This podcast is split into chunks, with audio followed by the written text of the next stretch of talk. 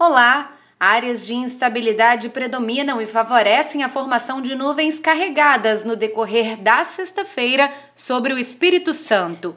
Tem previsão de chuva já pela manhã e durante a tarde ocorrem pancadas que podem vir acompanhadas de raios, e isso vale para todas as regiões aqui do estado.